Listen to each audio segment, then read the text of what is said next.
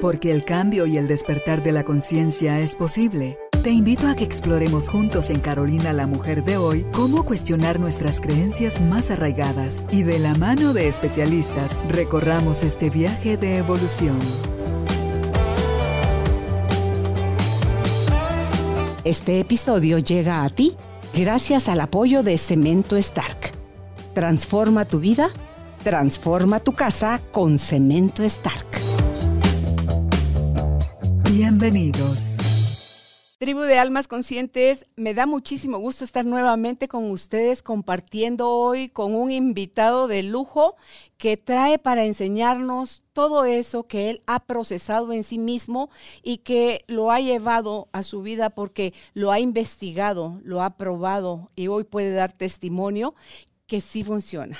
El conocimiento que él tiene para mí que vamos a hablar con Efren Martínez sobre su libro Esclavos de la Personalidad.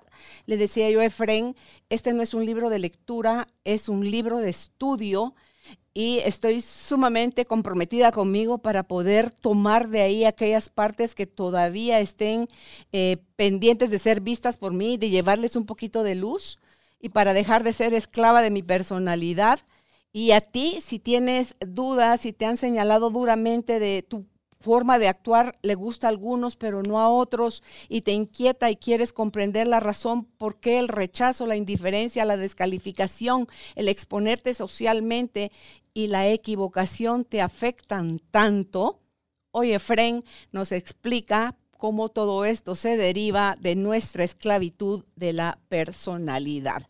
Él es doctor, es psicólogo, es logoterapeuta, escritor de 24 libros, es conferencista y desde Colombia atiende nuestra invitación para hablar, como lo mencioné hace un momentito, del tema esclavos de la personalidad.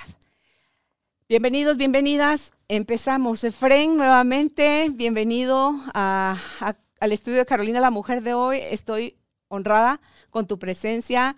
Eh, por todo lo que compartes a través de tus conocimientos y por todo lo que quienes tienen el privilegio de ser tus alumnos o de ser tus amigos o de estar cercanos a ti, tienen eh, ese espacio para, para aprender todo lo que tú has filtrado y procesado.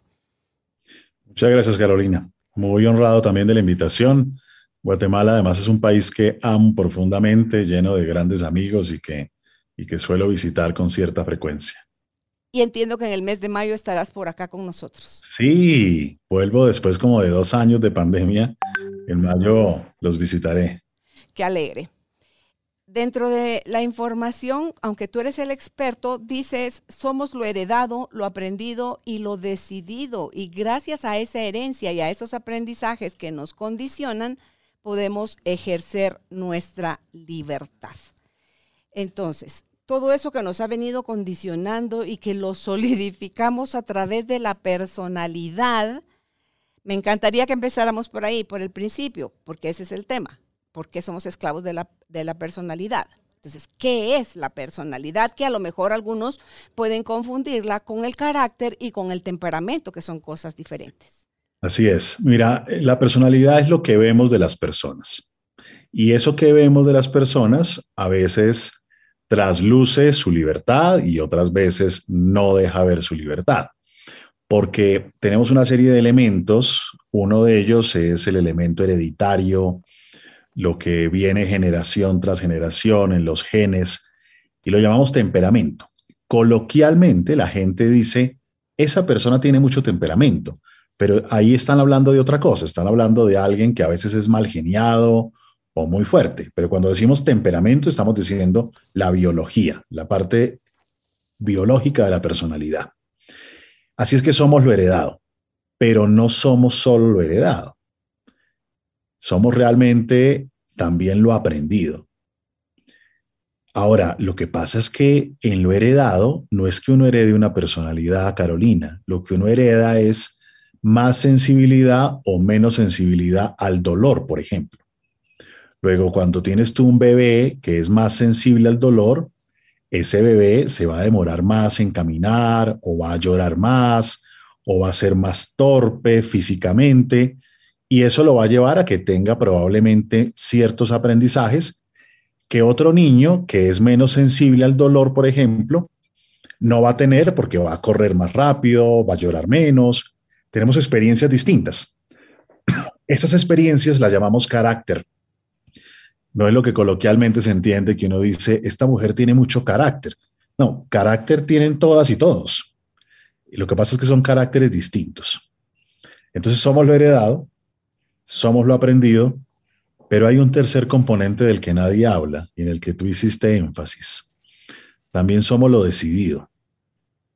Yo puedo tener unos genes y puedo haber aprendido que en la vida la burla es lo peor que le puede uno pasar, que el rechazo es lo peor que le puede uno pasar y volverse uno alguien introvertido y tímido que no se expone porque le da mucho miedo que se burlen o que lo rechacen. Y de pronto yo puedo decir, no, si yo quiero vivir y quiero conectarme con las personas y quiero exponerme y quiero hablar en público y puedo elegir superar estas cosas y hacerme dueño de mí. Así es que somos lo heredado, lo aprendido, pero también lo decidido. No somos víctimas, tenemos un papel activo en la manera como nos configuramos, Carolina. Por lo tanto, se puede ir puliendo, modificando nuestra personalidad de Fren. Totalmente. Cuando alguien te dice, es que yo soy así, te está diciendo, yo no soy libre, Carolina. Cuando alguien te dice, es que yo no puedo darte afecto porque en mi casa todos eran muy fríos y distantes, te está diciendo, Carolina, si tienes quejas, habla con mis papis. Pero eso suena terrible, ¿no? Porque lo cierto es que mucha gente en las mismas condiciones decide pararse en la vida y construir una historia diferente. A veces difícil, pero podemos pulir la personalidad. Me llama la atención de lo que encuentro en la información en tu libro, porque a mí mi temperamento cuando fui evaluada con esos test que hay para eso, sale que soy colérico sanguíneo. Y luego en el carácter, en tu libro, habla que se moldea a través de las vivencias, el medio ambiente o entorno, y habla del nervioso, sentimental, colérico, apasionado, sanguíneo, flemático, amorfo y apático. O sea, que están todos esos tipos de, carácter. Yo digo, ay Jesús, aquí me aparece otra vez mi temperamento, porque yo soy, lo marqué en amarillo, colérico, apasionado, sanguíneo, de lo que yo honestamente puedo reconocer de mi carácter. Entonces, pero digo, igual, como sea, si hay algo de lo demás, nos vamos a hacer cargo porque va a ser la única forma de que esto pueda ir eh, viviéndose de otra manera, o sea, de experimentar la vida de otra manera. ¿Podrías, por favor, hablarnos de el tipo, los tipos de personalidad que hay en Fren y cómo el tipo que tengamos o que estemos experimentando por el momento puede afectar a nuestras relaciones con la pareja, con los hijos, con los papás, con los hermanos, con los colegas, con los colaboradores, con todo el mundo cómo impactamos según el tipo de personalidad que tenemos. Yo creo que ese es tal vez uno de los temas centrales, Carolina, porque casi siempre cuando hablamos de personalidad, hablamos de la persona, la persona y su personalidad. Pero pocas veces visualizamos que para que haya alguien bien dependiente, necesita de alguien al lado bien controlador. Para que haya alguien muy controlador, necesita al lado alguien que se deje controlar. Para que haya alguien narcisista, prepotente y descalificador, necesita a alguien al lado que se lo permita. Luego, a veces he pensado que no existe la palabra personalidad, sino la palabra interpersonalidad. Nosotros existimos en la medida que existen otros y nos afectamos mutuamente de tal suerte que hay gente que saca lo mejor de uno y hay gente que saca lo peor de uno. Y nosotros podemos sacar a veces lo mejor de algunos o lo peor de otros. La diferencia está en qué tan bien desarrollada y saludable esté mi propia personalidad. Pero si uno ni siquiera sabe cómo es uno, si uno ni siquiera tiene un buen nivel de autoconocimiento, si uno no es capaz de mirarse difícilmente va a poder ver la responsabilidad afectiva que tienen los vínculos que tiene. Difícilmente va a poder ver el impacto y va a ser de esos que andan por la vida pensando que la culpa siempre es de los demás, que es un montón. Y, y perpetuamos relaciones que terminan haciendo muchos daños. Digamos que teóricamente, Carolina, hay, hay como unos prototipos de personalidad. Eh, en la práctica somos una mezcla, una mezcla donde tenemos un poco de una, un poco de otra, y en la medida que nos vamos haciendo adultos, se va consolidando más cierto estilo, ¿no? Eh, pero en realidad somos más una mezcla. Y dentro de esas eh, categorizaciones que se hacen hoy, hay unas que son más comunes. Hay unos rasgos de la personalidad que uno dice, estos son los más comunes que encontramos en la oficina o en nuestra casa. Y ahí hablamos de los que son tímidos, técnicamente los llamamos evitadores. Hablamos de los que son dependientes. Hablamos de los que son obsesivos o psicorrígidos o intensos. Hablamos de los que son narcisistas o prepotentes y hablamos de los que son histriónicos o actorales. Hay otras categorías, pero hay algunas que son muy complejas, muy complicadas y que no las ves tan comúnmente como estas cinco que, las, te las vas a encontrar en todos lados. Y cada una de esas personalidades tiene una historia. Yo necesito cierto tipo de educación, necesito cierto contexto, para poder desarrollar una personalidad particular. No es gratis que yo tenga la personalidad A, B o C. Y necesito además una serie de, personas que estén a mi alrededor que me sostengan esa identidad que he construido o que me ayuden a deconstruir dicha identidad. Si a ti todo el mundo te trata como alguien que no puede equivocarse, tú empiezas a mirarte a ti mismo como alguien que no puede equivocarse. Pero si la gente te mirara con compasión y te permitiera el error, la posibilidad del fracaso, la posibilidad de equivocarte, quizás empiece a parecerte que no es el fin del planeta cometer un error y empieces a mirarte con mayor compasión y por lo tanto ya no seas tan obsesivo y tan rígido en la vida ni tan juez implacable de los demás. Luego no depende de mí, sino depende de todo un sistema donde están involucrados los maestros en la escuela, los padres de familia, los hermanos, las parejas, etc. Hay parejas que le cambian a uno la forma de ser, para bien. Eh, y hay otras que no, por supuesto, y viceversa, ¿no?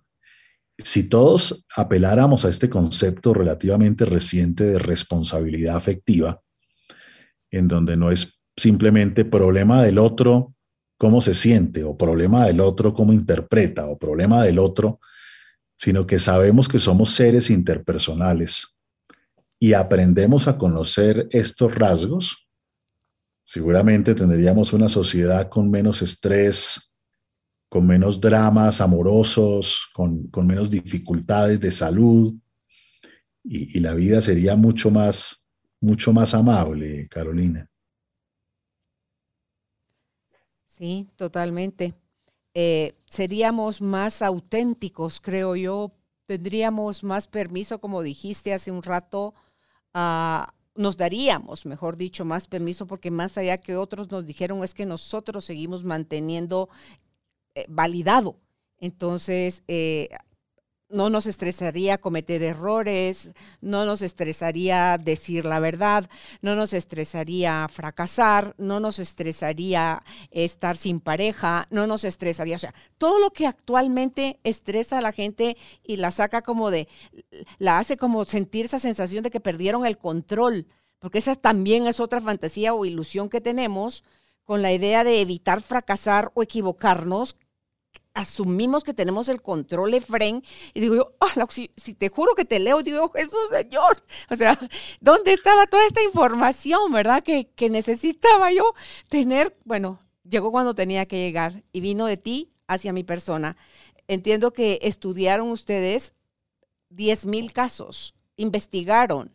O sea, tiene un fundamento fuerte todo esto que encontraron para poder decir ahora otras dos cosas que me parecieron súper cautivantes de esto de la personalidad de Fren. Es que está la, la autenticidad, la inautenticidad, está eh, la zona oscura y la zona luminosa. No sé por dónde quisieras empezar para hablar, tal vez por la autenticidad. O sea, ¿qué es vivir nuestra personalidad desde la autenticidad y cómo ésta suele estar guiada desde nuestros valores y cómo la otra parte que es la más común, con la idea de evitar el malestar, nosotros nos dejamos guiar por la inautenticidad. Has hecho un resumen perfecto, Carolina. El asunto va de la siguiente manera. La personalidad no es mala o buena. La personalidad, el rasgo de la personalidad puede estar en un terreno luminoso o en un terreno oscuro. Puede estar en un terreno auténtico o en un terreno inauténtico. Objetivamente se ve parecido, pero no es parecido. Me explico. Tú puedes tener tu ropa por colores en degradé a dos dedos de distancia cada prenda en tu armario porque a ti lo estético te gusta, porque tú valoras el orden, la armonía, la belleza, tú disfrutas eso. O porque tienes una personalidad obsesiva y eres una maniática del orden y no soporta ni disfruta nada por pensar que se le va a desordenar. Desde afuera se ve igual, pero no es igual. Tú puedes estar con tu pareja porque hay tantas cosas valiosas en ella que te sientes atraída. O puedes estar con tu pareja porque te empuja tu dependencia afectiva. Desde afuera se ve igual, sonríen para la foto, pero no es igual. Tú puedes trabajar 14 horas al diario, diarias, porque tiene un propósito tan loable lo que tú haces en tu empresa, que ni te cansas y lo disfrutas un montón. O porque tienes mucho miedo de que tu padre no te reconozca y que seas un fracasado en la vida. Desde afuera se ve igual, trabajas 12 horas, 14 horas, pero no es igual. En la inautenticidad, tú haces mucho de lo que haces no porque sea valioso, sino porque tienes mucho miedo y necesitas prevenir o eliminar el malestar que te produce enfrentar ciertas cosas de la vida. Mientras que en la autenticidad, tú haces lo que es valioso porque amas lo valioso. Por ejemplo, una persona dependiente es solidaria, generosa, amorosa, leal, cercana, que quiere que el mundo sea un mejor lugar. Y eso puede ser porque es valioso y la generosidad, la solidaridad son valores importantes. Pero, ¿y si no es por eso? ¿Y si en realidad lo hace para endeudar a las personas, para buscar aprobación, para tratar de agradar, para dejarlos tan endeudados que después no puedan irse de su lado. Porque desde afuera se ve igual. Qué persona tan generosa y solidaria. Sí, pero ¿es verdad o no es verdad? Pensemos en alguien obsesivo o perfeccionista. Puntuales, ordenados, sistemáticos, logísticos, estructurados, que diferencian el bien del mal, que quieren hacerlo bien, Sí, pero ¿porque es valioso? ¿O porque tiene mucho miedo de equivocarse, fracasar y dañar su imagen? Porque desde afuera se ve igual, pero no es igual. Es distinto, muy distinto. Entonces, andamos en un mundo en el que tenemos personas que se ven muy auténticas y no lo son, y andamos en un mundo en donde a veces pensamos que alguien es inauténtico y resulta ser más auténtico que otros. Y la diferencia está en lo que tú decías, Caro. Efren, ¿tú crees que eso cuando andamos desde la inautenticidad, los otros lo perciben? Porque hiciste mucho énfasis. De fuera parece lo mismo, pero no es igual. Pero, o sea, las personas que somos energía, y que eso es lo que movemos y es como manejamos la información, porque hay cosas que ni abrimos la boca, pero la transmitimos con el cuerpo, con el lenguaje corporal. ¿Tú crees que las personas se dan cuenta de nuestra inautenticidad? Recuerda, este episodio llega a ti gracias al apoyo de Cemento Stark. Mejora tu espacio interior, así como tu espacio exterior.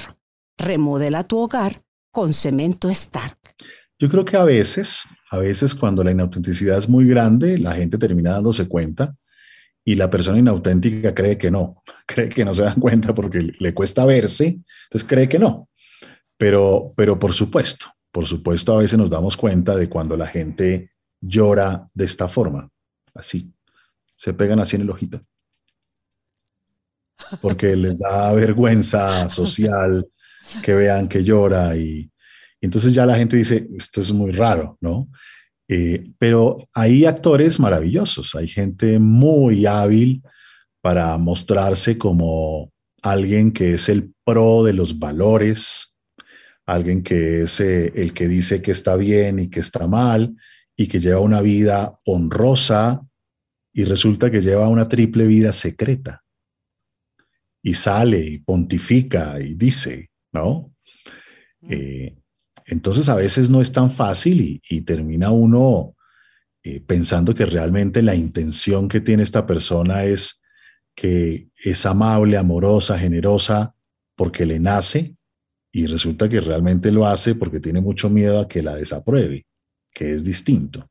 O uno a veces dice, esta persona es tan prudente y tan recatada.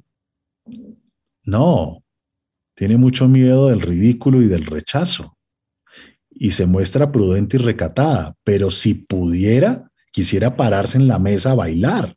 Eso es lo que quisiera. Solamente que tiene mucho miedo de que lo miren y se burlen de él.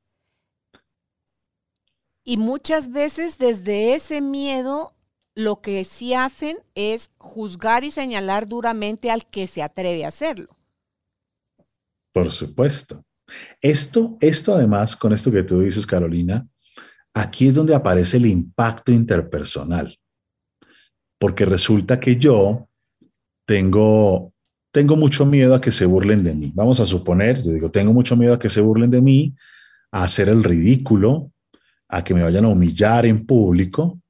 Entonces yo, pues no puedo ser espontáneo, porque la gente que es espontánea de pronto dice algo y se burlan de ellos. Entonces yo soy todo medido, más bien calladito, más bien trato de pasar desapercibido. Incluso la gente cree que soy bravo y tengo como la frente arrugada y soy todo como serio y todo medido. Eh, y me tomo dos whiskies y sale otro ser por allá oculto que hay y salta, baila, canta, coquetea, dice, hasta gay y sale del closet y y la gente dice, ¿qué pasó aquí? ¿Qué es esto? ¿No? Eh, porque se caen las defensas, se caen ciertas inautenticidades y, puede expresarse.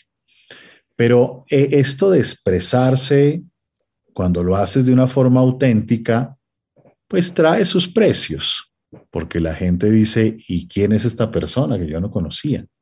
O esta era su verdadera intención. Pero también cuando lo haces de forma inauténtica, pues trae sus precios, porque todo en la vida, por el lado A o por el lado B, pues trae sus precios. El asunto es que en la autenticidad yo soy dueño de mí y yo decido pagar ciertos precios.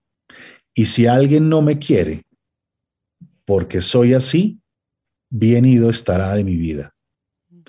Y si alguien no me aprueba por esta forma de ser, pues ok, ya sé que aquí no va a poder fluir esto. En cambio, en la inautenticidad, decimos lo que los demás quieren escuchar, tratamos de agradar y terminan enamorándose de nosotros sin que seamos nosotros. Terminan enamorándose de lo que les vendimos, de lo que les proyectamos, de lo que tratamos de hacer para agradar, pero en el fondo en el fondo no nos gusta la comida mexicana esa a la que nos invitaron. En el fondo no nos gustan esas películas. En el fondo no nos gusta la sexualidad de esa manera. En el fondo no nos gustan hacer ciertas cosas. Pero por quedar bien contigo, no he hecho sino engañarte y adaptarme para que me quieras. Y ahí vienen las grandes sorpresas después, como que, ¿qué pasó aquí? Me, me estafaron, ¿no?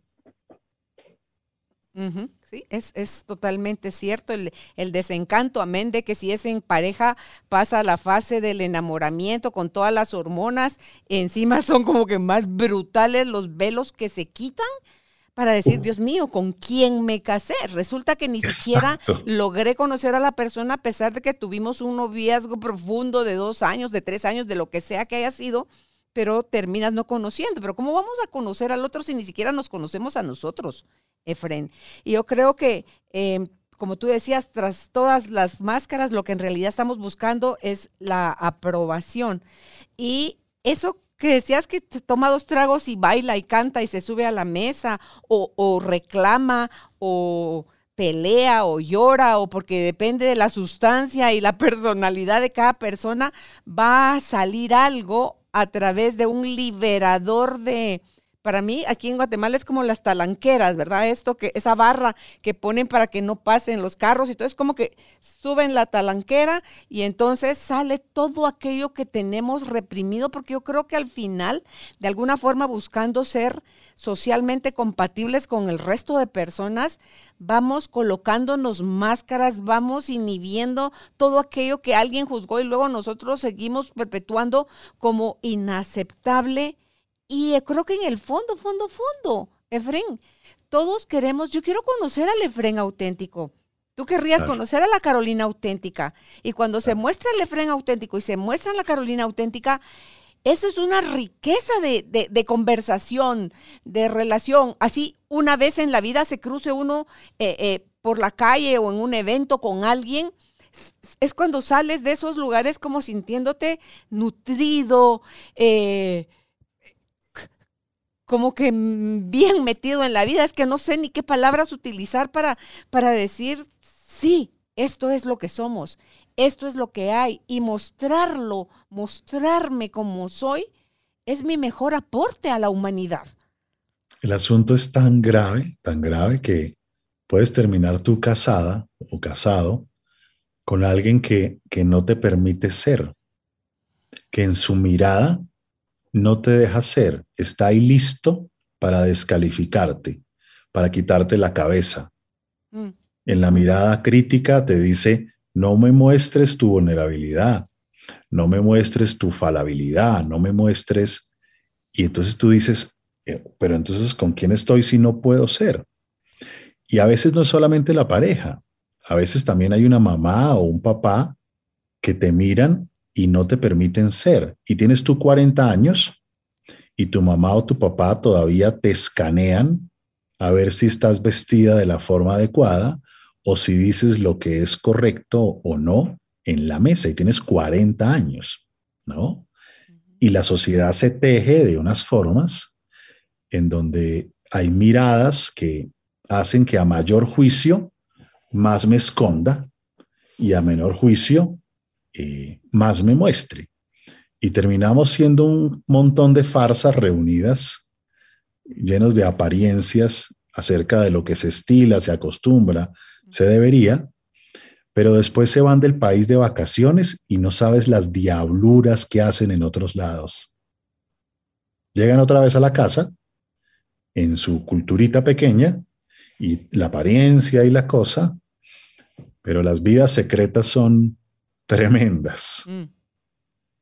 De ahí las frases de lo que pasó en Cancún se queda en Cancún, lo que pasó en Las Vegas se queda en Las Vegas, que están vistos como espacios para que ve y, y deschóngate. O sea, aquí carta libre que cuando regreses a tu casa vuelves otra vez a tu, a tu marquito de compostura y, no pasó nada. Eh, tú, tú presentas en el libro que en la zona oscura pueden ser también oportunidades de aprendizaje pueden ser vidas cruzadas o pueden ser tan solo un error de una mala decisión que tomaste a la hora de tener esta interpersonalidad con alguien más.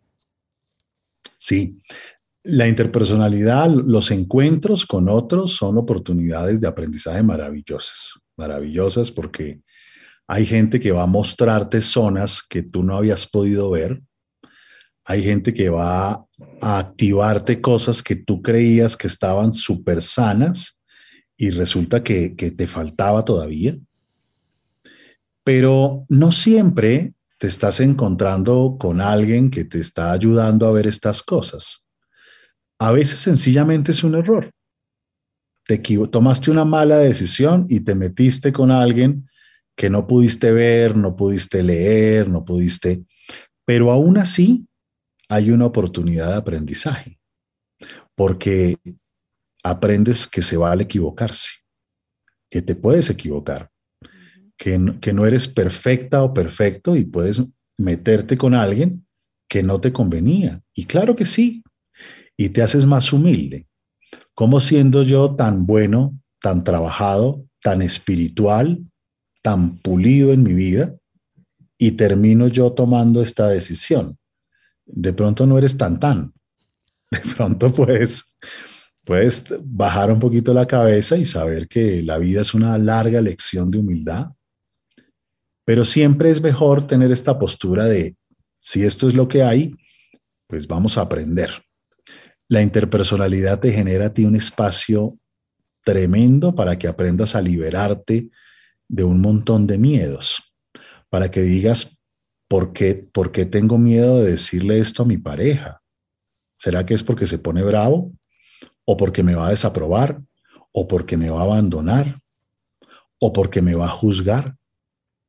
y que puedas entonces hacerte dueña de ti, de tal forma que, que aprendas a manejar la vida de una forma distinta. Y si juntos, que esto es lo que me parece más hermoso, si juntos se toman de la mano como pareja y dicen, ven, vamos a cruzar este desierto los dos, porque tú me activas cosas y yo te activo cosas a ti, Imagínate esta escena, Carolina, para que lo veamos con un ejemplo. Imagínate que él es muy prepotente y narcisista. Y ella es muy tímida. Como ella es tan tímida, le va a costar trabajo expresar el afecto, le va a costar trabajo tener iniciativa sexual, le va a costar trabajo ser cursi en público, y este hombre que es tan narcisista, él quiere que todo el tiempo lo estén consintiendo, todo el tiempo lo estén admirando y todo el tiempo lo estén amando. Pero se casó con alguien muy tímido y entonces no obtiene eso. Y cuando el narcisista no obtiene eso, suele ponerse más agresivo y descalifica y se burla y hace bullying si toca. Entonces ahora él descalifica a su esposa. Pareces de cine mudo. Eres toda aburrida. No me quieres. Y entre más descalificamos a alguien tímido, más se introvierte y menos tiene iniciativa y búsqueda. Y entonces a mí me buscan menos y me consienten menos, yo descalifico más, yo me siento descalificado, entonces consiento menos y busco menos y se arma un círculo y en ese círculo se acaba el amor. Se mata el amor sin querer queriendo. Y yo no sé si en el caso del narcisista desde el principio da luces o es tiene primero su estrategia para capturar, digamos, o a tener a la acechar a su presa y ya después cuando ya la siente segura es donde viene todo el resto de, procesos donde se va dando eso que tú ese círculo vicioso que, mencionabas ahorita. Y la pregunta ahí es, ¿pueden salir de ese círculo, Efren? ¿Tiene uno de los dos que hacerse consciente y con eso es suficiente para que empiece un proceso de cambio? ¿O son relaciones que tienen que terminar? ¿O eh, hay gente que dice, no, es que mi pareja no quiere ir a terapia? Pero, ¿y por qué no va usted? y en lo que su pareja se decide si va o no, ¿por qué no va usted? O sea, ese concepto que existe que tenemos que ir los dos para que las cosas se, se puedan manejar de otra manera. Yo creo que con uno que cambie, porque va a tener otra forma de ver la situación, no quiere decir, ah, ahora Sabienda se queda aguantando todo lo que le hacen porque ya sabe que el otro no es consciente. No, es, puede poner límites, puede decir hasta dónde quiere llegar, puede decir basta, puede tener propuestas, replanteamientos y si la otra parte no colabora, también puede decir, mira, hasta aquí llegamos. Mira, la gente que dice es que yo no voy sola porque es mejor que vayamos en pareja para, en realidad lo que tiene es un miedo tremendo, un miedo tremendo a que se le acabe la relación. Y, y la necesidad de ir en pareja para que haya un otro que le diga a su pareja cómo debe hacer las cosas y para que reaccione y me ayude en todo eso que yo no le puedo decir. Lo que tiene es mucho miedo. Mm. Y es una forma muy elegante, argumentativamente hablando, para, para no enfrentar cosas.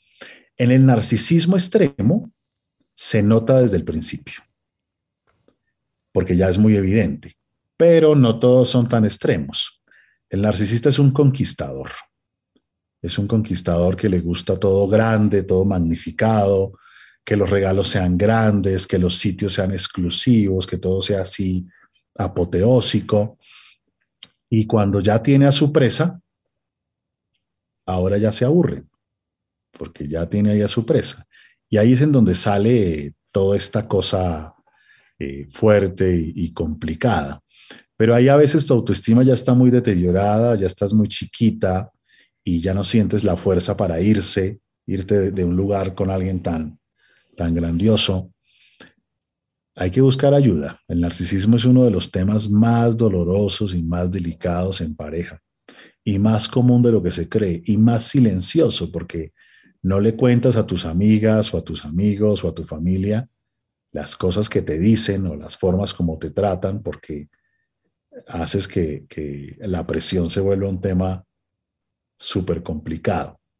Yo sí creo que hacer cosas al tiempo puede dar una luz de esperanza interesante, pero ¿cómo obligamos al otro a hacer algo? Si el otro no quiere hacer algo, pues lo hago yo. Y, iré abriendo mis propios caminos y a veces sucede algo mágico. Imagínate que había una mujer que le alistaba la ropa todos los días a su maridito, así le decía mi maridito. Le alistaba la ropa todos los días porque decía que su marido tenía un pobre sentido estético. Entonces que ella tenía que organizarle todo combinadito en colores para que él tuviera una buena imagen. Además le decía cómo debía comer y qué debía comer y qué no debía comer. Y este hombre empezó a desesperarse y a decirle, déjame ser, déjame ser ya, me tienes hasta acá, déjame ser. Ella logró descubrir lo que le pasaba, porque le pasaba también con sus hijos, le pasaba también con sus hermanos, e, el control era con todo. Y dice, ok.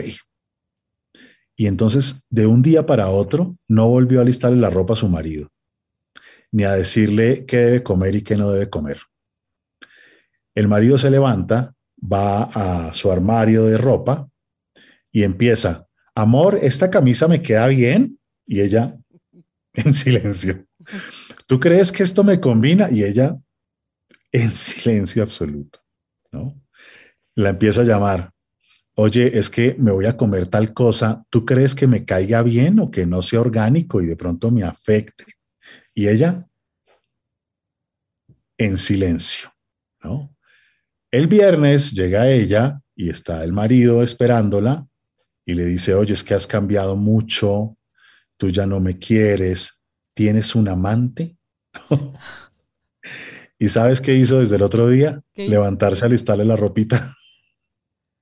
y él nuevamente a quejarse, es que no, me deja ser, es que no, una historia ahí. No. Un círculo. Cuando tú cambias, el otro cambia. Si te mantienes el tiempo suficiente, el otro cambia o se rompe lo que tenga que romperse. Pero si lo haces tres, cuatro días, no se alcanza a dar el cambio. Hay que generar consistencia en el tiempo para que esto se mueva distinto. Retomando ese ejemplo que acabas de poner, están en terapia contigo quieren resolver. Ella dejar el control, él dejarse de, de, ningunear, o sea, de que lo estén mandando y, anulando, porque lo están descalificando al final de que no tiene gusto ni conocimiento de cómo ser estéticamente agradable a la vista de los demás, ni qué comer, ni cuidarse, o sea, le está diciendo inútil en pocas palabras. Entonces, él, ella, ¿qué toca? Reconocer en la relación, mira, me he dado cuenta que soy controladora, tengo estos miedos, eh, creo que de esta forma me siento más segura, qué sé yo, pues empezar a, no a validar, pero sí a, a poder ver su necesidad de control y ver también cómo ha limitado al otro y que quiere conscientemente dejar de hacerlo. Y la propuesta es, a partir de ahora, mi amor, tú te vas a hacer cargo de, de, lo tuyo, ya estamos los dos suficientemente grandes para tomar nuestras propias decisiones, así que eh, te, eres libre de mi parte, puedes comer lo que quieras, yo no te voy a volver a fastidiar en mi vida. Eso puede funcionar así, Efren, porque... ¿Cómo es, eso? Que el otro desorientado de que, ay, mi ropa, ¿dónde está? Pues, y entonces, ¿qué me pongo? O el miedo a me va a juzgar. O sea, voy a salir fachudo a la calle. O, o sea, todo eso que es a la vez de lo que tú decías, es ese, es esa tabla en la que estoy sentado en el mar flotando pero que no me lleva a ningún lado, porque tampoco tengo remos ni tengo motor para que me lleve a ningún lado, pero que ya estoy harto de estar parqueado en ese mismo lugar. Esa es una parte. Es una parte, pero hay una más profunda y más importante, que no tiene que ver con la pareja, que tiene que ver contigo solamente. Si yo, si para mí el fracaso, el error, la equivocación es lo peor que hay en la vida, si para mí que mi imagen se golpee es lo peor y lo vivo como algo dramático y terrible, yo necesito garantizar que mis hijos son perfectos y mi maridito también. Porque si mi marido no sabe ni comer, ¿qué clase de mujer soy yo entonces? si en mi vida todo tiene que ser perfecto y vea este todo imperfecto que no sabe ni comer, si mi marido no sabe ni vestirse, entonces yo qué clase de gusto tengo. Si mi hijo comete un error, ¿qué clase de madre soy yo? Esto es un poco lo que hay acá adentro en el fondo de yo necesito tener la imagen, una imagen perfecta. Si mi hijo se equivoca, entonces yo lo eduqué mal si mi marido es esto o aquello, entonces yo elegí mal. Y yo no puedo elegir mal. Y yo no puedo educar mal porque yo soy una mujer perfecta. Entonces, ¿qué voy a hacer? Controlar a mi hijo y controlar a mi marido y criticar a mi hijo y criticar a mi marido y juzgarlos para que aprendan y enseñarles cómo es que tiene que ser. Y así yo entonces estoy tranqui. Entonces tú puedes en pareja hacer esos acuerdos, pero más allá de eso, tú necesitas procesar tu valía personal. Necesitas tumbar todas las creencias que tienes acerca de qué es grave en la vida, qué es terrible, qué es lo peor que puede pasar. Necesitas tumbar ese ego de perfección en donde no puedes ni llorar en paz, te toca así como decíamos. Y ese es un trabajo más personal con independencia de la pareja que tengas. Solamente que dado los estragos que ya hay en esa pareja, pues necesitan hacer cosas juntos porque se les va a afectar toda la vida. Imagínense tener una pareja que sea una mamá controladora. ¿Qué tan sexy es acostarse con una mamá controladora? Pues poquísimo, es como un incesto, ¿no? Yo necesito a alguien más horizontal. Y eso no es fácil porque mucha gente crece en hogares y viene de familias en donde parecía que eso era lo normal y que así es. Luego me parece rarísimo que ahora mi esposo quiera vestirse él mismo cuando lo que yo aprendí es que eso es distinto. Es una reestructuración de toda la forma de ver el mundo, Carolina.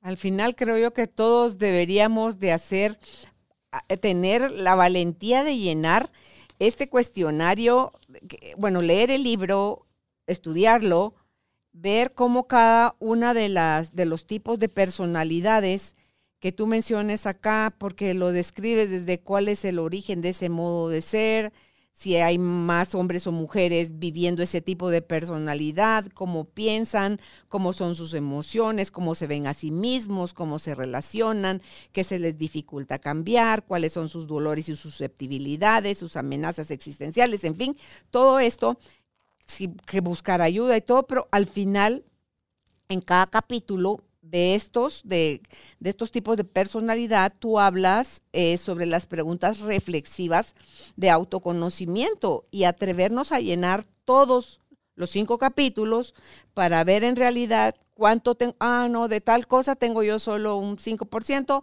pero del otro tengo 45%.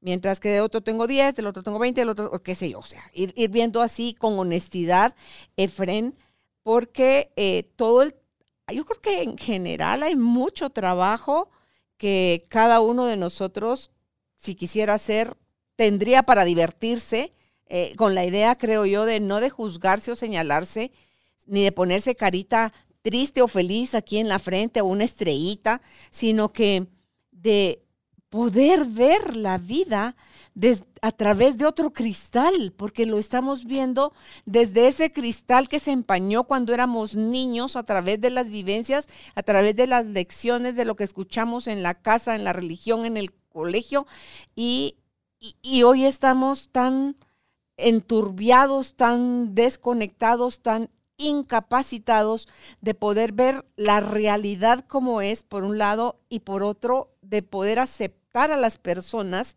con lo que son. Hoy en la mañana oía tu, tu audio, tu material de tu charla sobre la aceptación, que, me gustó mucho también. Y es, es que hay conceptos tan importantes en la vida, Efren, que están tan mal conceptualizados que confundimos, como tú decías en esta charla, la aceptación con la resignación. Ay, no, sí, él es mi cruz, lo voy a cargar. Sí, mi hijita, ¿qué es lo que decían antes las abuelitas?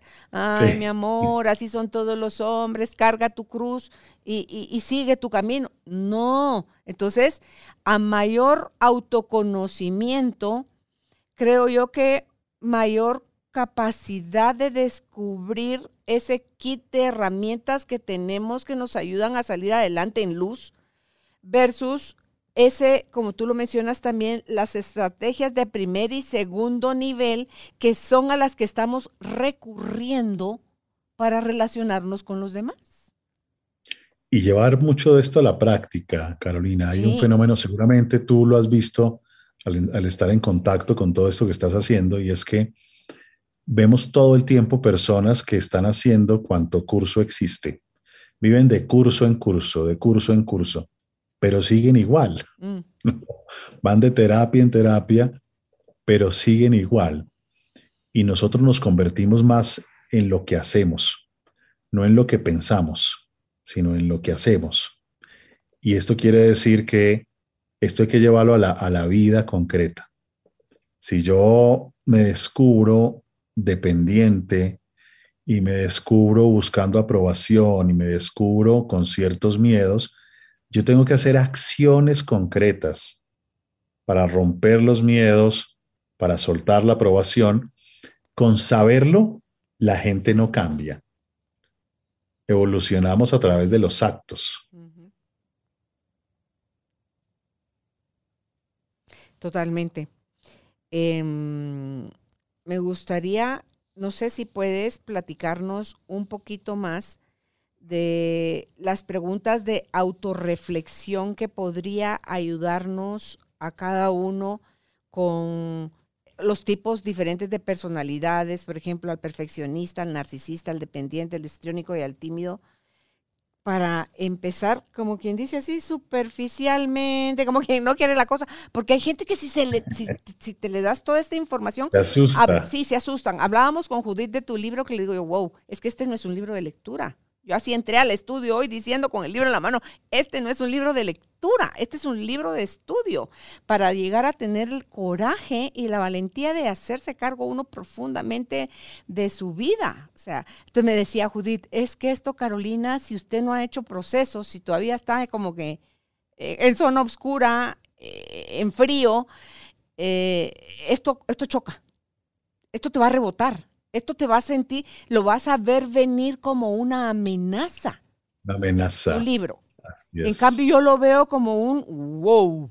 Así como que, Jesús, Señor, aquí ya me pusieron tarea. O sea, esto es un gran camino de oportunidad, este libro de Esclavos de la Personalidad de Fren, para poder desmantelar todos esos conceptos que tenemos de nosotros mismos, de los demás, de la vida, de cómo deberían de ser las cosas, las relaciones, en fin, de todo, porque todo viene de cómo, cómo está nuestra personalidad cimentada y si queremos como detener, tengo una amiga que dice, ah, yo soy así, así me voy a morir, serás French Poodle, le dice para que digas, bueno, el French Poodle, que es un perrito, nace French Poodle y se muere French Poodle, pero las personas no, o sea, las personas podemos cambiar. Totalmente.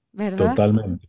Muchas de esas preguntas están para que, para que podamos comprender poco a poco cómo se tejió esa personalidad en particular, porque desde ahí leemos a los demás, desde ahí interpretamos el mundo, y si nosotros podemos comprender la forma como esto se dio, termina siendo más fácil desarmar lo que hay que desarmar porque también hay muchas cosas que están geniales y que hay que dejar.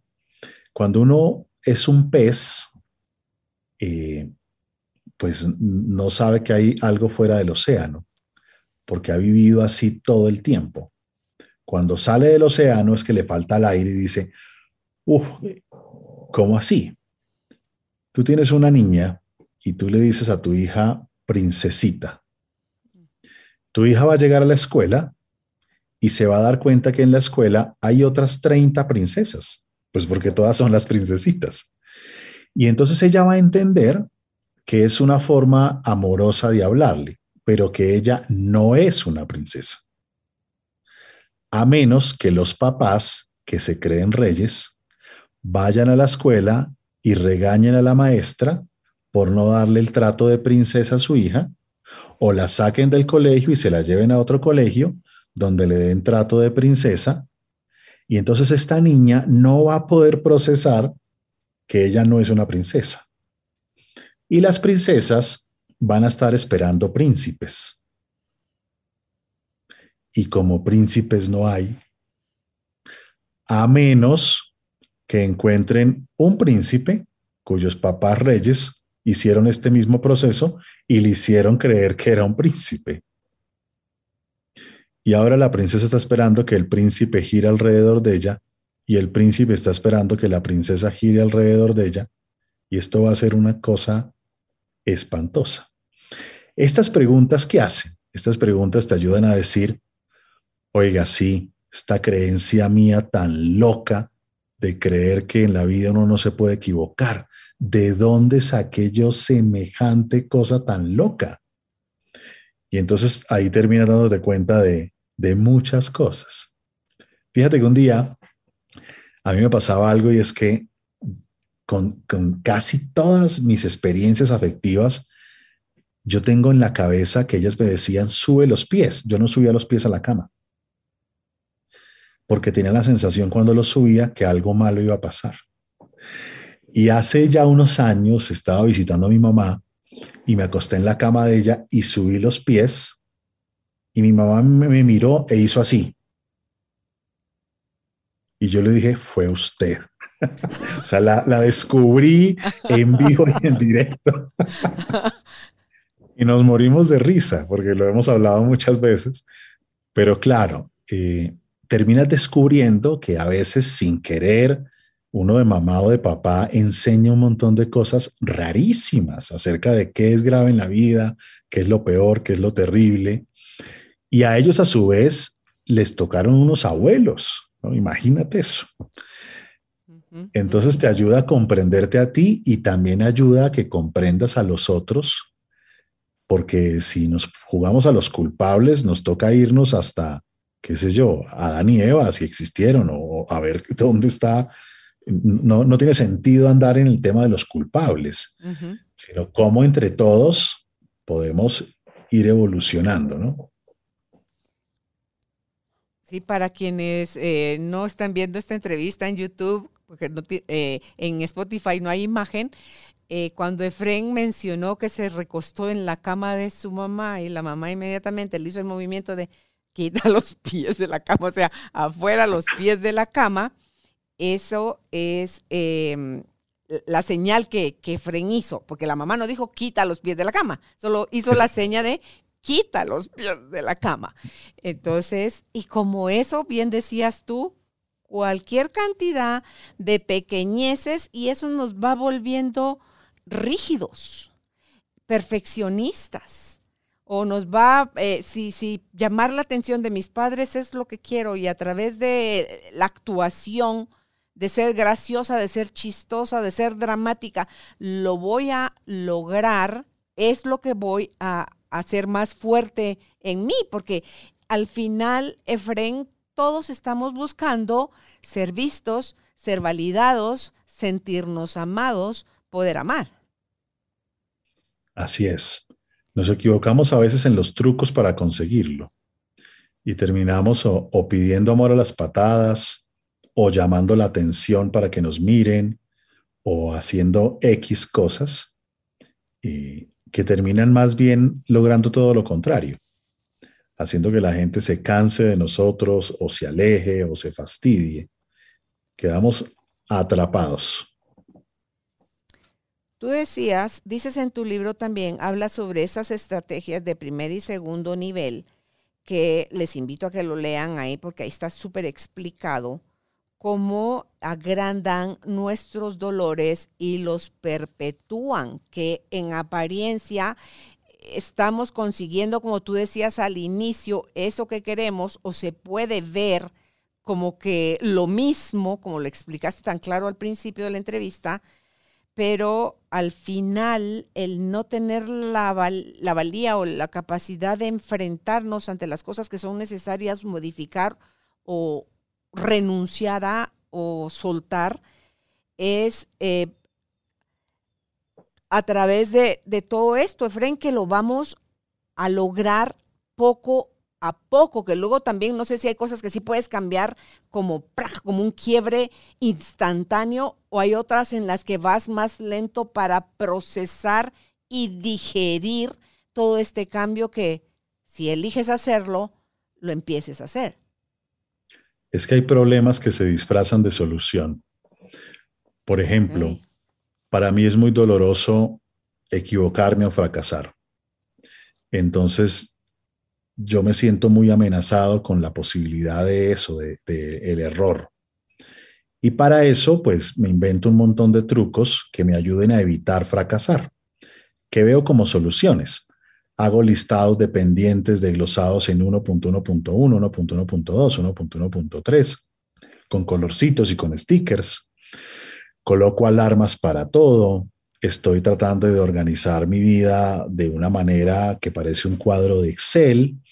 Hago muchas cosas de manera simultánea para optimizar el tiempo, porque el tiempo es un recurso no renovable para que me alcance. Eh, y claro, todo eso lo percibo como una solución en donde gracias a todo eso que hago, yo no me voy a equivocar y no voy a fracasar. Pero resulta que por andar haciendo todas esas cosas, cada vez pierdo más tiempo en todos esos protocolos y procedimientos, vivo más estresado, tengo bruxismo, arritmia cardíaca, problema del colon, contracturas musculares, me enfermo más y entonces cometo más errores. Así es que algo que parecía una solución terminó siendo algo que provocó que pasara lo que más temía. Veámoslo de otra manera. Tengo mucho miedo a ser abandonado o abandonada. Así es que me siento muy amenazado cuando me desaprueban. Y me inventé un truco que es buscar aprobación. Entonces yo te busco aprobación todo el día. Te escribo 12 veces al día, te llamo 8 veces, te doy regalos todo el tiempo, todo el tiempo te sonrío, todo el tiempo evito el conflicto, todo el tiempo estoy corroborando el afecto. ¿Me quieres, me quieres, me quieres, me quieres, me quieres? Hasta que te volteas y me dices, ya no más, me tienes desesperado. Y me abandonan. Entonces algo que parecía una solución termina generando precisamente lo que más temes. Esas son las estrategias de segundo nivel. Que tú dices son más refinadas. Ya para ir cerrando, Efraín, eh, las amenazas de la vida, como tú las mencionas, si nos pudieras hablar un poquito de, de esto, porque es ante eso que reaccionamos, no respondemos, reaccionamos. Las amenazas de la vida son personas o situaciones que aumentan la probabilidad de que eso que temes o que te duele se haga realidad. ¿Eso qué quiere decir? Que lo que amenaza a Juan no es lo mismo que lo que amenaza a Ana María, porque sus sensibilidades o sus dolores son distintos. Por ejemplo, para Juan, equivocarse es terrible, terrible. Para Ana María no. Ana María pareciera que hasta como que le gusta, como que no le importa equivocarse. Pero a Ana María sí le sucede que la indiferencia es muy amenazante para ella. Entonces, cuando Ana María se encuentra con personas que hacen críticas, Ana María no se siente amenazada. Juan sí, porque a Juan sí le duele eso. Y cuando Juan se encuentra con personas que son indiferentes, a Juan no le importa, pero Ana María sí, porque para Ana María eso sí es algo muy difícil.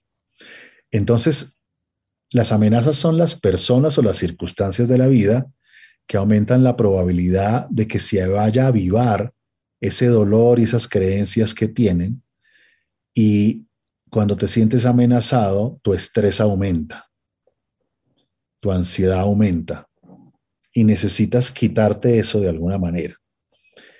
Hay gente que le decimos, vamos a bailar y bailan sin alcohol, sin nada, sin ningún problema, porque no se sienten amenazados. Pero hay otros que los invitamos a bailar y ya le empiezan a sudar las manos y se ponen tensos y van a necesitar tomar alcohol para poder hacerlo. ¿Por qué la diferencia si el acto de bailar es el mismo? Porque uno sí se siente amenazado y el otro no? Por la susceptibilidad personal que tiene cada quien. En la medida que yo he venido sanando mis dolores, mis heridas, reestructurando mis creencias, ya hay cosas que no son tan amenazantes. Quizás antes hablar en público podría ser súper amenazante y ahora pues de pronto no, no me siento tan suelto, pero lo hago.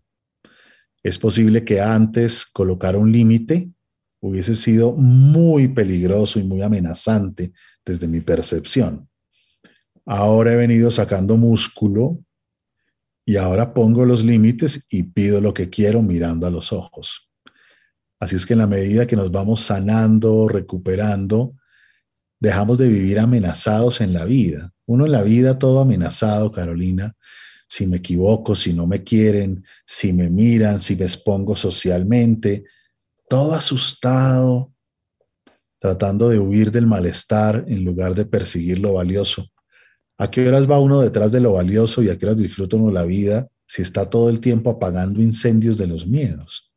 Y cuando se dio cuenta tiene 85 años y se le fue. Es correcto.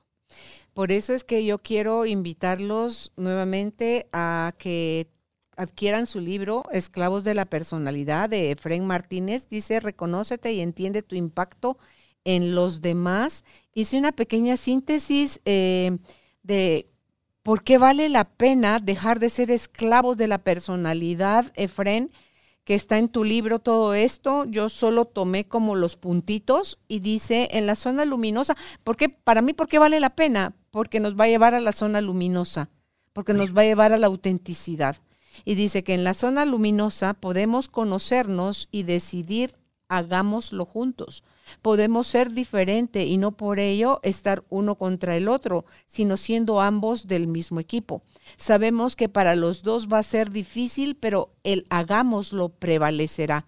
Desde ese punto de partida terminamos sacando lo mejor de nosotros. Y creo que aplica a la pareja, a los hijos, a los colegas, a la humanidad en general, a todo aquello donde estemos uniendo nuestra vida con alguien, aunque sea para una relación temporal, de paso una sola vez, un negocio, lo que sea, es el poderlo hacer desde la zona luminosa y la autenticidad es algo que va a enriquecer la vida de quien lo lleva a cabo y de quien recibe también del otro lado la experiencia. Entonces, em, muchísimas gracias, Efren, por haber compartido con nosotros de tu tiempo tan valioso este espacio por dejarnos esas aclaraciones en la entrevista y porque contamos los días para que vengas a Guatemala y podamos tener la oportunidad de conocerte en persona. No sé si quieres hablar de eso, vas a tener algún evento al público en general o vienes en esta oportunidad solo a trabajar con terapeutas. Llegamos a ti gracias al apoyo de Cemento Stark. Optimiza tu espacio para tu nuevo estilo de vida. Remodela tu hogar con Cemento Stark. No, tenemos eh, un evento para público en general, que va a ser un taller sobre personalidad precisamente. Es posible que haya también una conferencia abierta al público y estamos hablando un tema con un grupo de empresarios. Pero, pero el que va a ser abierto al público va a ser el taller y la conferencia. Yo creo que en una semana tenemos ya fechas. Yo creo que va a ser más o menos hacia la tercera semana de mayo o mediados de mayo. Así es que bueno, será un gusto visitarlos nuevamente. Gracias, Efren. ¿Dónde pueden ustedes seguir a Efren en sus redes sociales? Está como Efren Martínez. En su sitio web es efrenmartinezortiz.com. Te mando un abrazo a la distancia, Efren. Nuevamente, muchísimas gracias por haber compartido tu tiempo con nosotros. Un gusto, un abrazo. Chao. Chao. Gracias por ser parte de esta tribu de almas conscientes. Recuerda visitar nuestra página web carolinalamujerdehoy.com.gt para más información de estos temas y de nuestros invitados. Tenemos más programas, blog, libros, talleres, tienda en línea y material exclusivo para quienes se suscriban. Encuéntranos en redes sociales como Carolina la Mujer de Hoy.